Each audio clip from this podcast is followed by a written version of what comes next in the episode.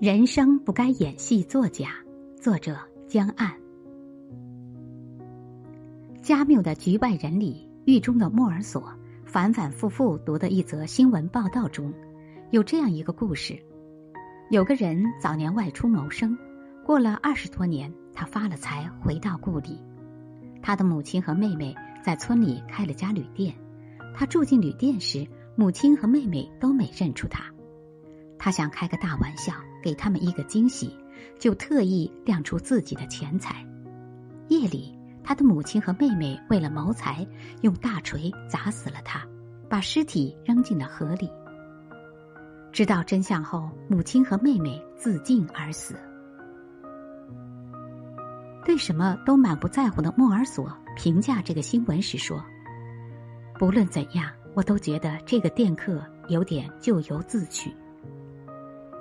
人性之复杂，经常会超出人的预期。如果不想承受恶果，就不要去做任何试探人性的事情，不要诱惑，也不要挑战。”